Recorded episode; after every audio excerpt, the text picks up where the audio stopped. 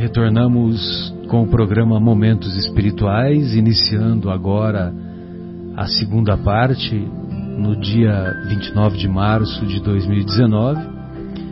E a segunda parte, nós daremos continuidade ao estudo da obra Nosso Lar, hoje no capítulo 30, capítulo intitulado Herança e Eutanásia herança e eutanásia. E no capítulo anterior, nós aprendemos com o espírito de Francisco, inclusive o capítulo era intitulado A Visão de Francisco, aprendemos que nós devemos nos esforçar para não ficarmos apegados às coisas materiais. Porque lá nas câmaras de retificação do Ministério da Regeneração, ele continuava apresentando pesadelos repetitivos relacionados com as impressões negativas da do desfazimento do cadáver, da decomposição do cadáver a que ele se apegara tanto. Nós observamos que o bezerro de ouro ainda não foi sepultado. A sociedade do nosso planeta ainda cultua as coisas materiais, ainda cultua o corpo físico, cultua a aquisição dos bens materiais, cultua a troca de carro, a troca de casa, a troca disso, a troca daquilo ainda temos muitos relacionamentos pasteurizados, muitos relacionamentos superficiais. Ao contrário dos relacionamentos naturais que devemos buscar e desenvolver. Nada contra as o conforto material, a busca pela subsistência e talvez um pouco mais. Mas o apego e o culto às coisas materiais é que devemos nos esforçar para combater. E o capítulo de hoje começa o André Luiz dizendo assim: ainda não voltar a mim da profunda surpresa, a profunda surpresa ele se refere à visão de Francisco. Quando Salústio se aproximou informando a Narcisa: Nossa irmã Paulina deseja ver o pai enfermo no pavilhão 5. Antes de atender, julguei razoável consultá-la porque o doente continua em crise muito aguda. Mostrando gestos de bondade que lhe eram característicos, Narcisa acentuou: Mande-a entrar sem demora. Ela tem permissão da ministra, visto estar consagrando o tempo disponível em tarefa de reconciliação dos familiares. Então vejam vocês que é, a Paulina, que é a, a, a personagem dessa história do capítulo de hoje, a Paulina, ela, ela tinha trânsito livre para visitar o pai, porque os benfeitores espirituais nela enxergavam uma disposição para que, a, para que houvesse a reconciliação dos familiares. Então, quer dizer, isso é muito valorizado, né? o sentimento é valorizado pelos benfeitores espirituais. continua o André Luiz. Enquanto o mensageiro se despedia apressado, a enfermeira bondosa acrescentava, dirigindo-se a mim: Você verá que filha dedicada. Não decorrera um minuto e Paulina estava diante de nós, esbelta e linda. Esbelta e linda.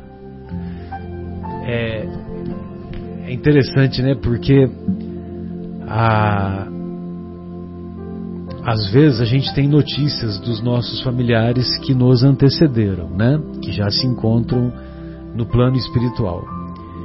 E, e então nós temos uma amiga que é médium vidente, e essa amiga, numa determinada ocasião, ela descreveu a minha mãe e a minha avó e descreveu assim com detalhes que eu sei desses detalhes, né?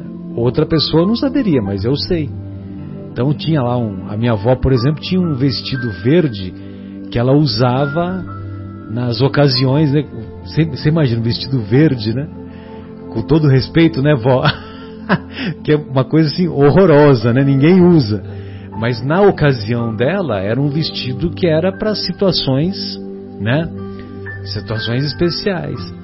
Então, ela, para se apresentar a mim, ela se deixou-se ser vista com essa, com esse vestido verde, né? E, e, a, e a médium vidente, ela descreve, com, descreve tanto a minha mãe quanto a minha avó, é, assim com aquela aparência jovial, né? Não com aquela aparência de idosa, né, com aquela impressão é, daquela caquexia senil, que aliás todos nós vamos caminhar para ela. Eu não sei se vocês sabem, né, mas todos nós vamos caminhar. E mesmo porque nós estamos vivendo cada vez mais, inclusive aqui no Brasil, né, 80 anos, 90 anos. Por isso que é importante a tal da reforma da previdência. Muito bem. E e aí então, e, e essa médium, ela sempre falava que estava assim, que era uma uma, uma senhora, mas com uma aparência remoçada. Você vê que interessante? E como, como ele descreve, né? É, Paulina se, apresenta, se apresentava diante de nós, esbelta e linda. E lógico que no caso da Paulina, é, essa descrição certamente ela envolvia é, características, ou melhor, ela se apresentava de maneira esbelta e linda certamente também pelas conquistas espirituais dela, pelas conquistas morais, pela autoridade moral que ela já envergava. Trajava uma túnica muito leve, tecida em seda luminosa. Eu fico imaginando, né, que seda luminosa é essa? Aonde que compra, né?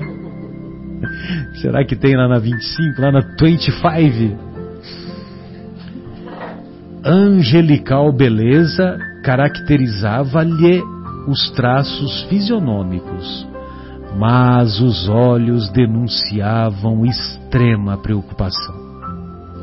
Narcisa, os olhos são o que da alma? São o espelho da alma. Os olhos são o espelho da alma. Então você vê, ela se apresentava de maneira linda, mas os olhos denunciavam a preocupação, né? Porque ela estava angustiada com a situação do pai e dos familiares, como veremos adiante. É, só voltando um pouquinho né, na, nesse negócio de trajava uma túnica muito, muito leve, tecida em seda luminosa, é, que nós, em espírito, lá no plano espiritual, nós, conforme nós vamos evoluindo, nós vamos tendo condições de tecer as próprias indumentárias com, com a utilizando-se dos fluidos que são próprios do mundo espiritual. Então não vai numa lojinha comprar, né? Lógico que eu fiz uma brincadeira, né? Mas isso tudo vai plasmando, exatamente. É, angelical beleza caracterizava-lhe os traços fisionômicos, mas os olhos denunciavam extrema preocupação. Narcisa apresentou-a delicadamente e, sentindo talvez que poderia confiar na minha presença, perguntou algo inquieta. Olha só, ele estava acompanhado da Narcisa, acompanhando a Narcisa e a Paulina não se importou de fazer o comentário ao, é, diante dele. Ou seja, se aquele espírito tava com, estava sendo acompanhado pela Narcisa, ela, Paulina, podia, podia confiar. Então você vê né, que isso já era um passo a mais aí para o nosso André. E papai, minha amiga, um pouco melhor, esclareceu a enfermeira. No entanto, ainda acusa desequilíbrios fortes. Olha, quando uma enfermeira ou um médico, você vai lá na visita e fala que está um pouco melhor, é só como prêmio de consolação, viu? Então vocês não se iludam com esse negócio de um pouco. Então você vai lá na UTI, né? O paciente está lá há 15 dias, está entubado, com drogas para manter a pressão, com drogas para manter o funcionamento cardíaco tal. E aí, como é que ele está? Olha, em relação a ontem, está um pouco melhor. Então, quer dizer, não é fácil, entendeu? Principalmente na UTI. A UTI é como se fosse, olha só, o desgaste energético de um paciente que está na UTI é como se ele disputasse uma maratona todo dia. Uma maratona por dia. Então você imagina, 30 dias internado na UTI com, com intubação, com medicação tal. São 30 maratonas. Então, quando você vê um caso assim mais prolongado, infelizmente a chance de recuperação não é lá essas coisas. Lógico, né, que tem casos, né, que, que, que são mais favoráveis, né? Tem uma série de pacientes mais jovens, tem uma, uma capacidade de se recuperar melhor, depende de cada da patologia, mas é mais ou menos isso. Disputar uma maratona por dia. E papai, minha amiga, um pouco melhor, esclareceu a enfermeira. No entanto, ou no entanto, no entanto, ainda acusa desequilíbrios fortes. É lamentável, retrucou a jovem. Nem ele. É, tá vendo? Ela já, ela já se resignou. Porque ela compreendeu que quando a Narcisa disse um pouco melhor, foi só. Ou seja, está na mesma, né? Está na mesma. É lamentável. Nem ele, nem os outros cedem ao esta, no estado mental a que se recolheram sempre o mesmo ódio e a mesma displicência. O que me chamou a atenção foi o termo displicência. Não chamou a atenção para vocês? Né? Porque o ódio, o ódio nós sabemos que vai estar envolvido, né? Por causa do do desajuste, do conflito.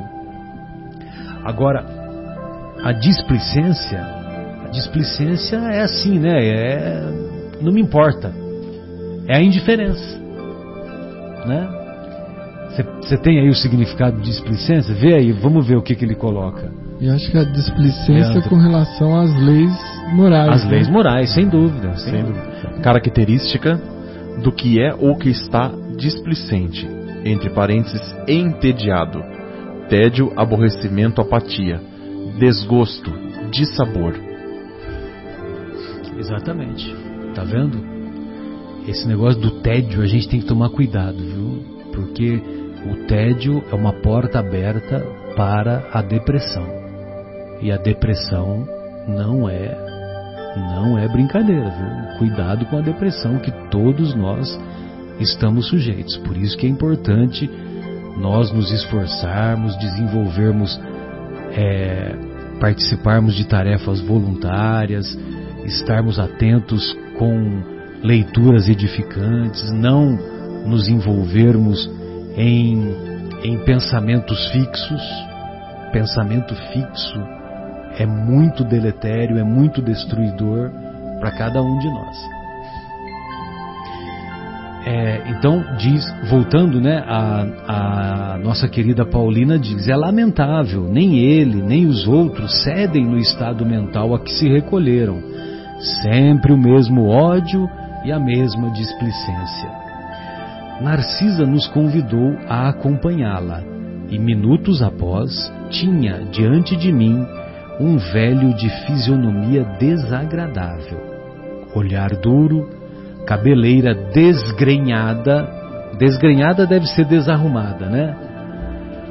Dá, dá uma procuradinha aí só pra gente, é, vamos dizer assim, fazer o oficial. É, cabeleira desgrenhada. Exatamente isso. Cabeleira desarrumada. Rugas profundas, lábios retraídos, inspirava mais piedade que simpatia. Procurei, contudo, vencer as vibrações inferiores que me dominaram, a fim de observar, acima do sofredor, o irmão espiritual. Esse André Luiz é demais, né? Então, ele procurou, procurou não se envolver com aquelas vibrações inferiores e procurou enxergar nele, naquele velhinho, um irmão espiritual. Desapareceu a impressão de repugnância, aclarando-se-me os raciocínios. Quando ele faz isso, desaparece a impressão de repugnância, a impressão de aversão e o, o, o, raciocínio foi iluminado. O raciocínio dele, André Luiz. Apliquei a lição a mim mesmo como teria chegado por minha vez ao ministério do auxílio? Deveria ser horrível meu semblante de desesperado. Né? Ou seja, ele viu que, o, que aquele velhinho de aparência desagradável, de aparência repugnante, provavelmente era a mesma aparência que ele apresentava quando ele foi socorrido. É, eu acho que a leitura do André Luiz é sempre um convite para a nossa própria reflexão. É, com relação a, aos nossos relacionamentos e avaliações sociais, nós temos essa dificuldade. Avaliamos sempre as pessoas e as situações pela aparência. E aqui ele pede para que ele, ele se eh, submete a uma transformação quando ele passa a ver a situação espiritual. Era um irmão que estava no momento de desequilíbrio, no momento de des desregramento da sua condição, de falta de lucidez. Ele mesmo se lembra do, do caso dele, e aí aquela aversão é modificada. Então nós vemos que é uma questão de ótica, de como você enxerga a situação. Se você tira esta, uh, esse atavismo que temos de julgar as pessoas pela aparência, pela as referências que nós temos dos nossos grupos sociais, né? Se ele veste as mesmas combinações que você valoriza, se ele não veste as mesmas combinações, você o deprecia. É hora de jogarmos essa atitude fora, porque já não cabe mais no homem novo. Precisamos enxergar com os olhos da alma, para que nós tenhamos avaliações mais criteriosas e mais fraternas. Né? Exatamente. Quando examinamos a desventura de alguém, continua o André Luiz, lembrando as próprias deficiências, há sempre asilo para o amor fraterno no coração. Quando examinamos a desventura de alguém e comparando com as nossas próprias deficiências, sempre encontramos espaço para o amor fraterno no coração. Ou colocar-se no lugar do outro, né? Exatamente. Quando você se coloca na posição daquele irmão que está numa situação mais difícil. O velho enfermo não teve uma palavra de ternura para a filha que o saudou carinhosa. Através do olhar, que evidenciava aspereza e revolta, semelhava-se a uma fera humana enjaulada. Então, característica de revolta, né? Pois não. Fica à vontade, Afonso. É, esse é o sintoma de quando nós nos deixamos arrastar por uma situação de ódio, de indiferença. Exatamente. Quando nós nos deixamos fascinar Exato. por alguma dor, desconforto, raiva, ódio ou mágoa, nós perdemos a, a, a nossa qualidade de relacionamento. Então a filha se apresentava buscando notícia. Era uma atitude de atenção filial. Sim. Mas ele não conseguia nem perceber, engolfado que estava nos seus pensamentos de ódio e desejo de vingança. Então que isso também nos sirva de modelo.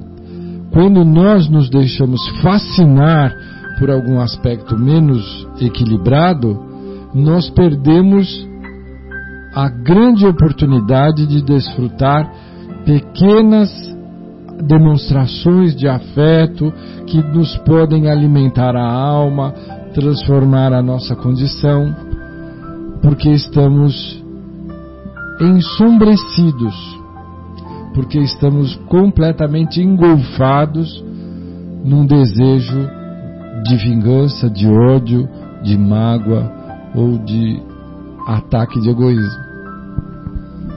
E não apresentamos nada de submissão. É, não temos nenhuma submissão a Deus. Deus é uma entidade distante nesse momento lá na cabeça desse nosso irmão. Ah, eu sempre me recordo daquela do item 18 do capítulo 5 de O Evangelho segundo o Espiritismo, bem-aventurados os espíritos, bem-aventurados os aflitos, é, naquela mensagem que eu reputo belíssima, belíssima e sempre inspiradora para mim, que é intitulada Bem Sofrer e Mal Sofrer, do Lacordaire. Lacordaire, que Lacordaire, que era um padre católico, inclusive ele foi padre da catedral lá de Notre Dame. Ele morreu em 1862. O Evangelho foi, foi publicado em 1864. 64. E em 64, quando o Evangelho foi publicado, as cinco mensagens dele, Lacordaire, no Evangelho. Cinco. Cinco. Então, olha a grandeza desse homem. Olha a grandeza. E os dois principais capítulos nas instruções dos Espíritos, eu digo os dois principais capítulos em relação às bem-aventuranças, que é bem-aventurados os aflitos e bem-aventurados os pobres de espírito. Lá nas instruções dos Espíritos, a primeira mensagem que o Kardec selecionou vem assinada por esse Espírito maravilhoso. E ele diz assim no final, lá da, do bem sofrer e mal sofrer. Bem-aventurados os aflitos pode então traduzir-se assim: Bem-aventurados os que têm a ocasião, a ocasião, a oportunidade de mostrar sua fé, sua firmeza, sua resignação e sua submissão à vontade de Deus, porque terão centuplicadas as alegrias que lhe faltam na terra.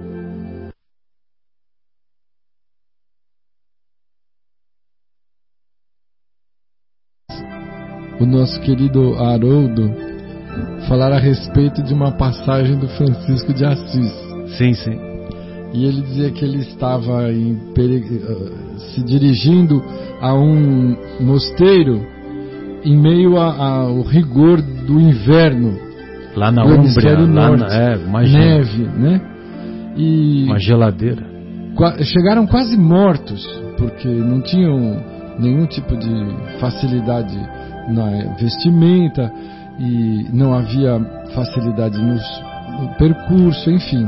Chegaram exaustos e congelados.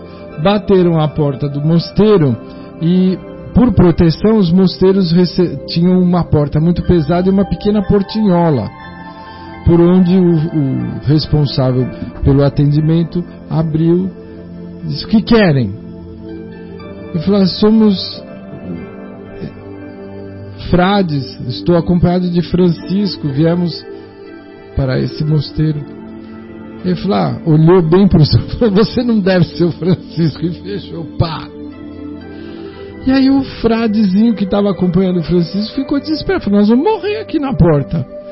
E aí quando ele vira para o Francisco, ele fala assim, graças a Deus, eu vivi a minha vida inteira esperando por esse momento.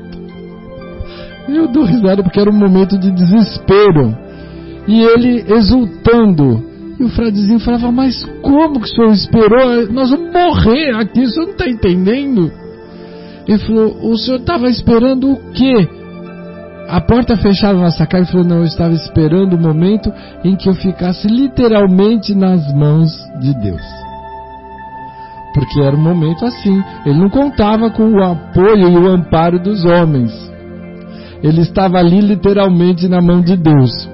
E aí o que acontece? o super, aquele fradezinho desinformado, porteiro, deve ter avisado o, Vamos o seu superior. Assim. Ou, se nós tivermos uma leitura espiritual, os benfeitores foram despertar a atenção do responsável pelo mosteiro, que veio correndo, porque estava esperando por ele, e veio e recolheu com fraternidade aqueles dois fardozinhos de quase mortos de frio e colocando-os para dentro foram alimentados e aquecidos. Mas o Marcelo me fez lembrar esse momento em que nós estamos muitas vezes literalmente dependendo da misericórdia e do amparo de Deus. Eu, não me faltará, o Senhor é meu pastor, não me faltará. Lembra que o nosso querido Marcos. E também, Marcos, o, o, isso que o Afonso disse, né, que, que ele esperava o momento em que estaria literalmente nas mãos de Deus.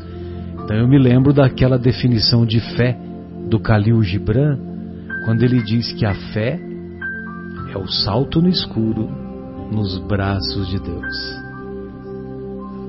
Salto no escuro nas, nos braços de Deus. É, bem, então voltando, né? O velho enfermo não teve uma palavra de ternura para a filha que o saudou carinhosa.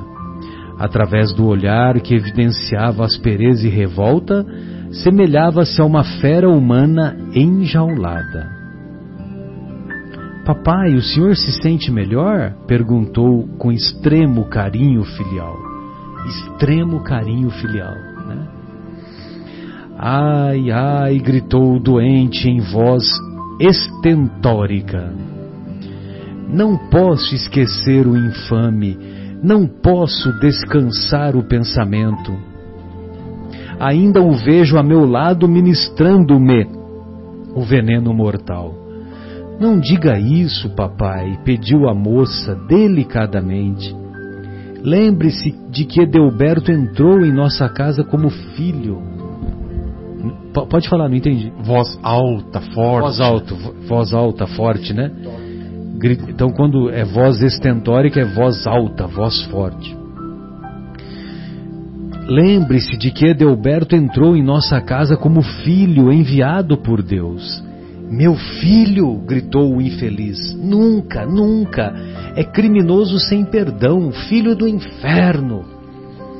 Paulina falava agora com os olhos rasos d'água. Ouçamos, papai, a lição de Jesus que recomenda nos amemos uns aos outros.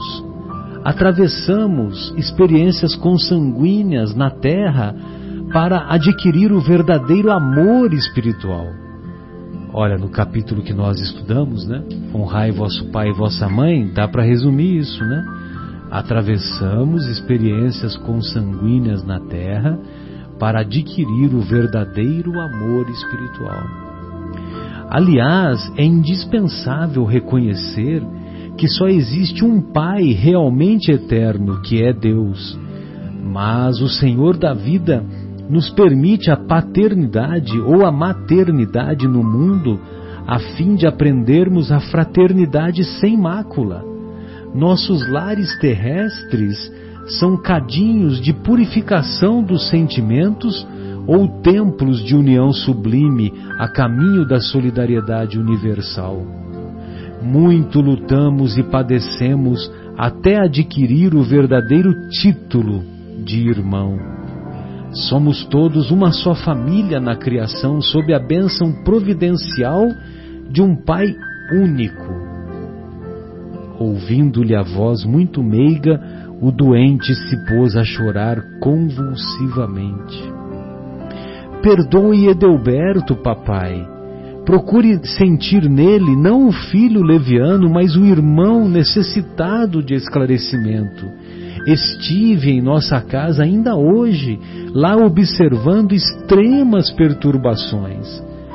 Daqui deste leito, o Senhor envolve todos os nossos em fluidos de amargura e incompreensão, e eles lhe fazem o mesmo por idêntico modo. O pensamento em vibrações sutis alcança o alvo por mais distante que esteja. A troca de ódio e desentendimento causa ruína e sofrimento nas almas. Mamãe recolheu-se faz alguns dias ao hospício, ralada de angústia. Amália e Cacilda entraram em luta judicial com Edelberto e Agenor, em virtude dos grandes patrimônios materiais que o Senhor ajuntou nas esferas da carne. Um quadro terrível, cujas sombras poderiam diminuir se sua mente vigorosa não estivesse mergulhada em propósitos de vingança.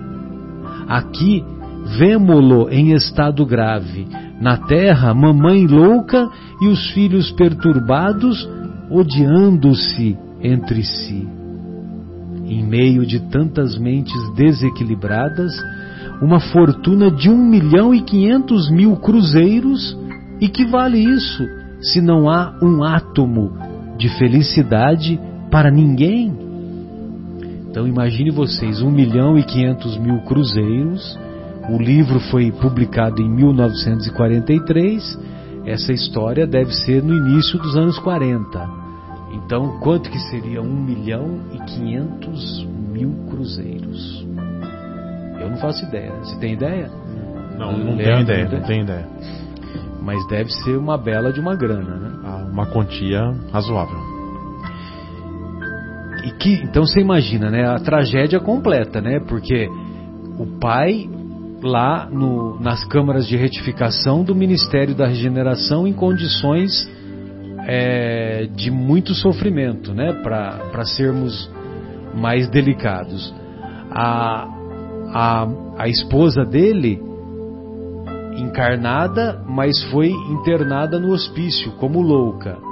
Os filhos, o, e, e o interessante é que a Paulina coloca, coloca os filhos perturbados ela coloca os, os genros como filhos, né?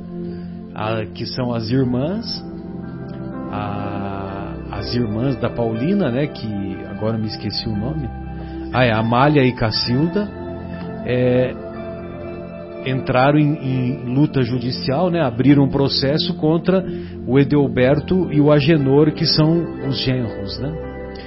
É, é, é muito raro de acontecer isso, né? Em questões de herança é muito difícil acontecer, né? Luta judicial. É lógico, nós estamos brincando, né? Pra, que é para dizer que é muito frequente. E tudo isso por causa de 1 milhão e 500 mil cruzeiros que esse dinheiro não está sendo, não foi, não foi utilizado e não beneficiou ninguém. Eu até me lembro daquele caso do como é que se chama o, o irmão Jacó? Voltei, lembra desse livro? Voltei, foi psicografado foi ditado pelo espírito ja, irmão Jacó. E esse irmão Jacó, agora me fugiu o nome, ele era um empresário lá da época do Rio de Janeiro, Frederico Figner. Isso aí, Frederico Figner. E, e esse Frederico Figner, ele era de origem judia e ele era muito rico, né?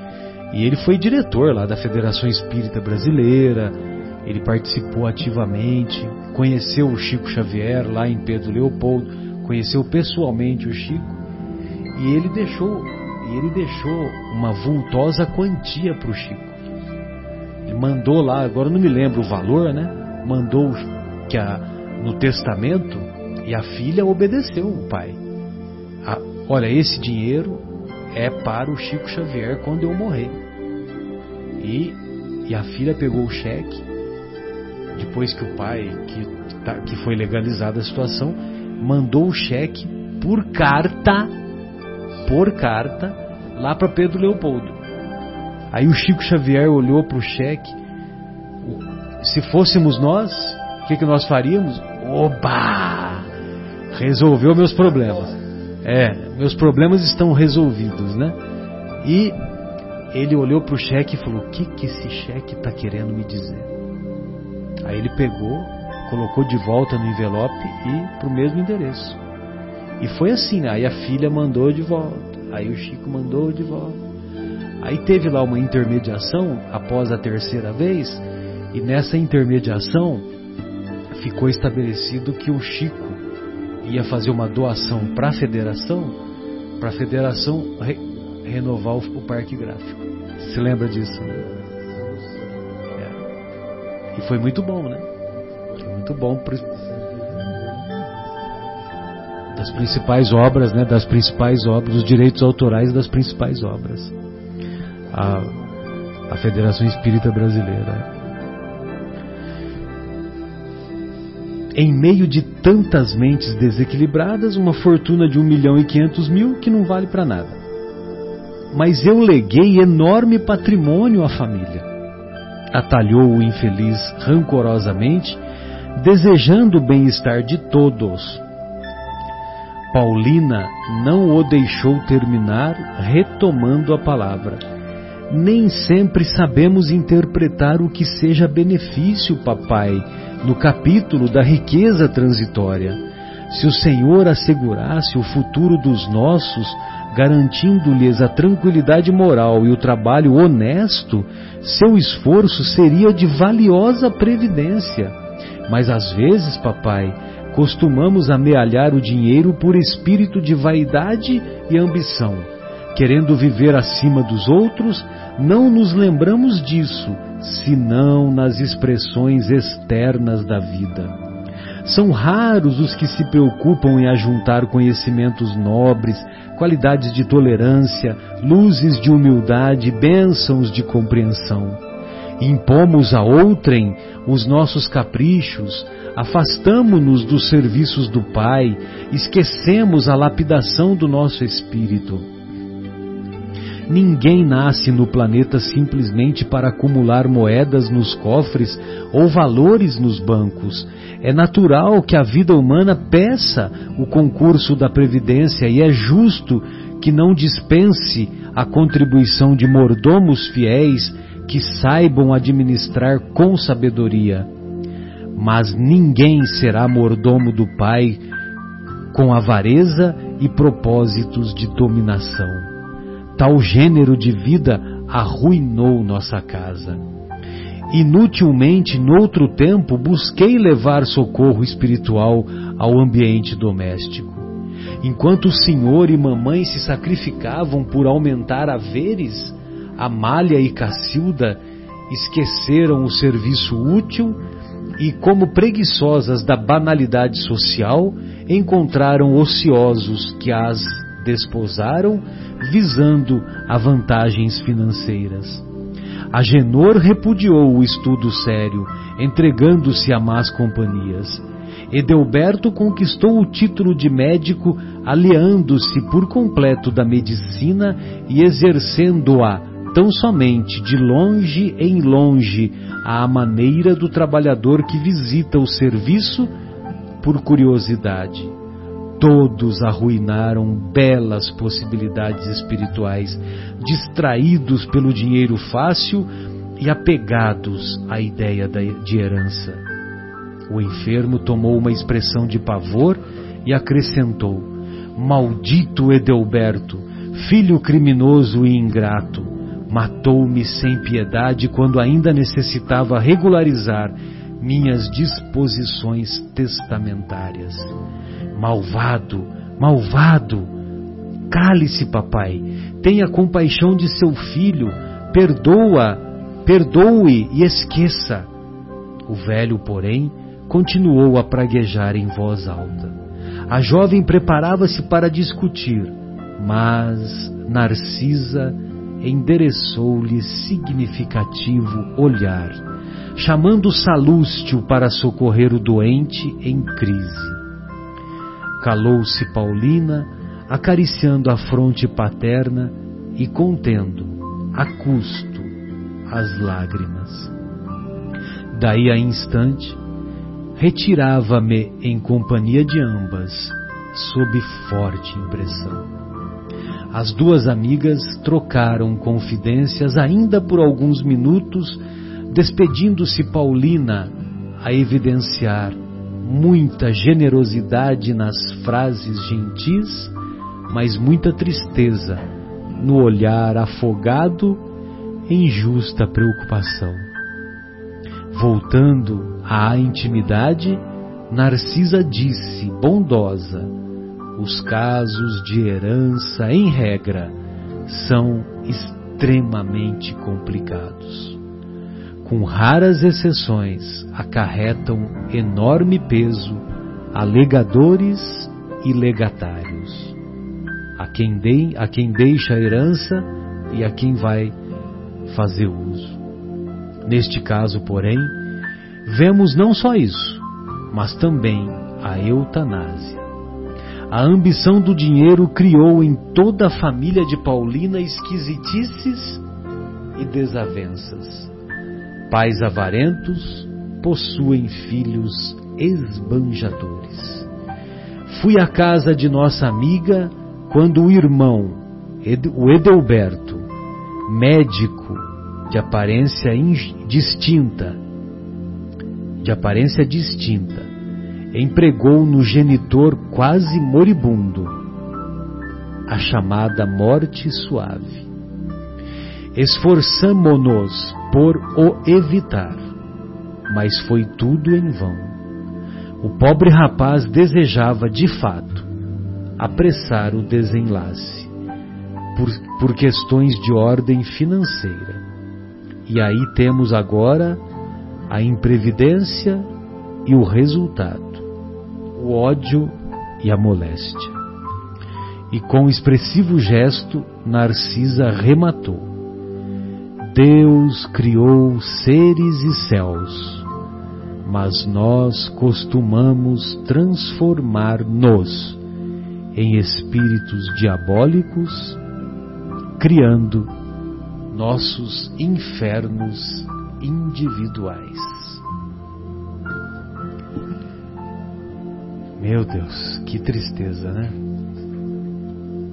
Você vê que a, a, a, Narcisa endereçou um olhar significativo, né? Como quem diz, Paulina, não adianta, é, é inútil você ficar tentando dis, é, discutir com ele, que nesse momento não vai ser útil. Ele não tem amadurecimento ainda para mudar o padrão vibratório. Né? Interessante que ele fala para a filha: Eu não posso eu preciso me vingar dessa criatura, esse filho ingrato. Quer dizer, nós enfiamos na cabeça que aquela tarefa de correção é nossa, quando a tarefa é de Deus. Nós sofremos a consequência do desequilíbrio alheio, mas a nossa obrigação é a de nos programarmos de, de uma maneira que nós venhamos a nos desvencilhar daquela dificuldade e não cobrar, porque não somos cobradores, não somos juízes. Cada um de nós tem a obrigação de fazer o seu melhor, Mas reconhecer a superioridade de Deus e a sua infalibilidade é ainda uma questão necessária para a nossa consciência na nossa faixa evolutiva. Nós ainda queremos ocupar o papel que pertence a Deus quando tentamos e desejamos corrigir aqueles que erram para conosco, como se os nossos erros não precisassem de correção. O Pai nos perdoa constantemente, então estendamos o perdão também e confiemos serenamente nas leis que regem o universo desde sempre e que continuarão a acontecer assim. E aí nós tiraremos esse fardo, este inferno que nós mesmos criamos e nos libertaremos de cobranças absurdas. Né? O caso desse senhor é triste, porque ele assume esse papel. E nem a generosidade, o equilíbrio da filha o faz despertar. No máximo gerou uma crise de choro, mas logo em seguida ele volta a se envolver com aquela fascinação. Que tenhamos bastante fraternidade para com os que erram e que nós empreguemos esses exemplos difíceis e duros como alertas para a nossa própria condição. É curioso, né? Porque ele não cita o nome do pai, né? Só se refere como pai, né? O tempo todo, né? As filhas é é Cacilda e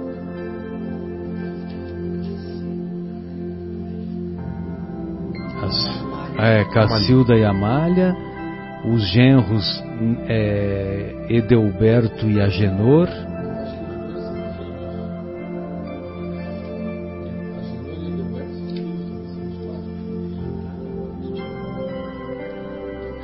Não são.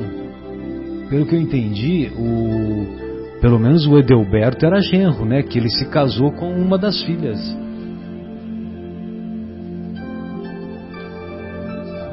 É. Uhum. É, pode ser também.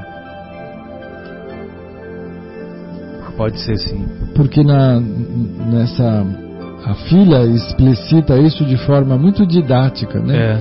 Enquanto a mãe e o pai se esforçavam em ajuntar recursos materiais, a tarefa de orientar, encaminhar, exemplificar exemplos morais para os filhos ficou relegada. Isso acontece muito. Então eles, sem o respaldo moral, a, a, rapidamente deterioraram as relações, Exato. atraíram as moças atraíram pretendentes que estavam interessados na, na fortuna.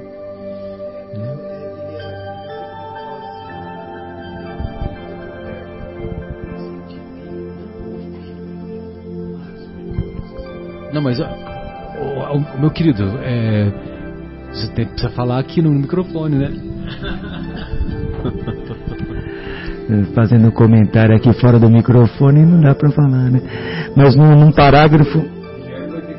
É, mas num parágrafo aqui, né, ela, ela esclarece que o Edelberto era filho mesmo que ela assim, perdoa Edelberto, papai, procure sentir nele não o filho leviano, mas o irmão necessitado de esclarecimento. Então é o Edelberto era... Não, tem razão, sim. Eu, é. é que fiz essa confusão achando é. que eram que eram duas eram filhas duas e dois genros. É, né? não eram duas. Na verdade, os quatro são, são, são irmãos. Uhum. Tanto é que as duas entraram em, em processo judicial contra os, contra dois, os dois, dois filhos, os dois é. irmãos. É. Essa lembrança do Marcos, nós temos aí uma forte sugestão e luminosa sugestão para o nosso próprio caso. Porque quando ela sugere ao pai que, ao invés de enxergar nele o, o filho leviano, deveria enxergar o filho, o, o ser necessitado de esclarecimento, é uma estratégia muito útil e, e valorosa para o nosso próprio caso. Quantas vezes lidamos com desequilíbrios na nossa própria família, no nosso ambiente de trabalho, na, nas nossas relações sociais. E ao invés de nos tocarmos de forma destrutiva, porque é, é, muito comum por vaidade a gente dizer, mas como alguém pode fazer isso comigo? Não é? Como ele pôde fazer isso comigo, alguém que fosse da minha confiança, da minha, do meu relacionamento? E aí a sugestão desta luminosa Paulina, que nos vem auxiliar, ela resolve muitas vezes questões com as quais nós poderíamos estar enrolados aí por muitas encarnações. Passando a enxergar o desequilíbrio como alguém doente, necessitado de compreensão, de tolerância, de perdão, nós nos desvinculamos dos desequilibrados. E até uma outra coisa, ela desvincula a questão até da própria paternidade, né? Trata o irmão, o, o, o, não uma questão de pai e filho, mas um espírito de espírito para espírito, né? Porque me parece assim, quando você tem uma decepção com alguém próximo, né? Essa decepção, ela, ela torna-se para aquele que não compreende isso mais dolorida, né? Muito mais superlativo. Não, muito mais superlativo. Talvez esse senhor, né? Ele, ele ficou tão desapontado o, que tornou-se um ódio muito maior, porque ele achava que por ser filho, aí que seria que é pior ainda, né? E ela fala não, tem, tente não ver ele como um filho leviano, e sim como um, um irmão necessitado.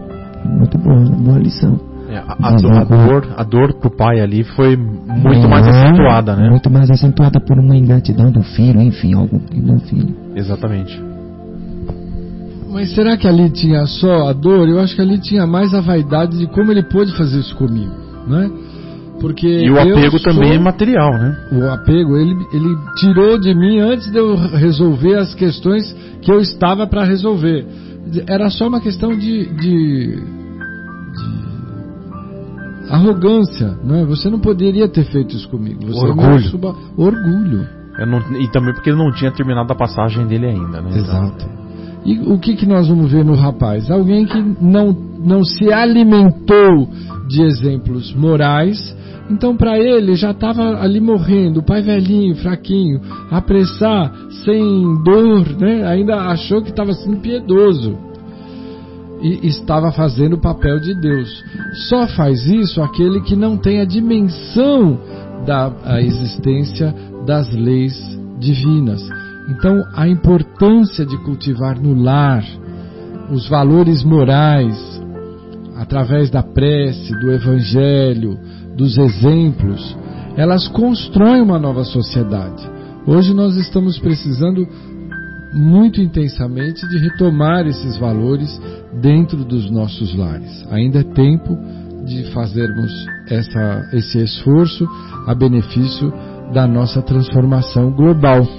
Se você deseja um mundo renovado, seja a transformação, não é isso?